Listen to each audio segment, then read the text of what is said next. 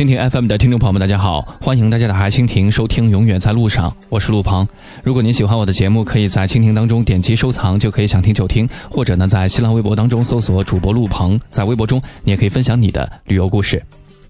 今天在节目当中和大家说一说美国最危险的十个城市，它的犯罪率啊真的是高的令人避而远之。如果说蝙蝠侠里面的哥谭市是一个真实的地方，毫无疑问，它将排在美国最暴力的城市的第一位。但是呢，其实美国现实生活当中啊，有一些城市真的很接近于哥谭市。去美国旅游的小伙伴们一定要注意了。第一呢，斯托克顿市。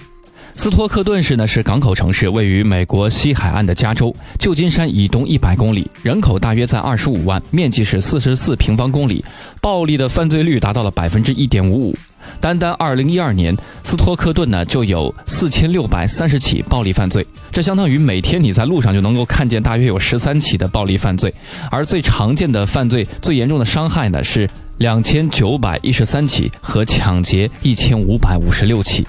第二，霍姆斯特德市。霍姆斯特德市呢是佛罗里达州迈阿密郊区的一个城市，人口大约在六点二万人，暴力犯罪率是百分之一点六八。这个城市的暴力犯罪率一直都是在上升的，但自二零零六年以来，这个比率呢已经大大的提高，它达到了一个百分之二点三的一个高点。第三，威尔明顿。威尔明顿呢是美国特拉华州最大的城市了。纽卡斯尔县的县治，人口呢在七点二万人左右，有“世界化工之都”、“世界信用卡之都”的称号，暴力犯罪率是百分之一点七，百分之三十五点五的威尔明顿人口呢都是低收入家庭，年收入呢是低于二点五万美元的，远远高于全国平均的水平的百分之二十三点三，这可能呢是导致城市犯罪率高的原因之一吧。第四，孟菲斯市，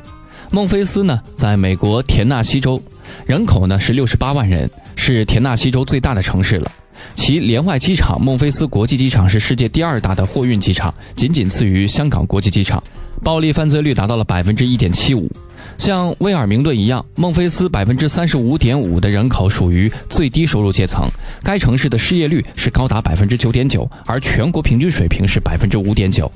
第五，圣路易斯市。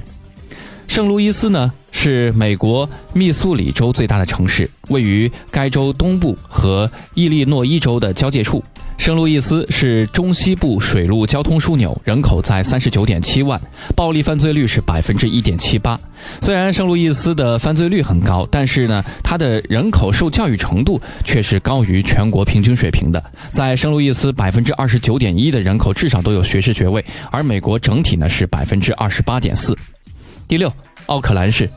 位于美国西海岸的加利福尼亚州是加州人口的第八大城市，地处呢是旧金山湾区的东北部，西临旧金山湾，北接著名大学城伯克利，人口呢大约在四十一万，暴力犯罪率是百分之一点九九。奥克兰是一个受过良好教育，但却是走在暴力程度的一个城市，百分之三十八点四的人口至少都有学士学位的。第七，底特律市。底特律市是美国密歇根州最大的城市，一座重要的港口城市，世界传统汽车中心和音乐之都，人口在六十八万，暴力犯罪率百分之二点一二。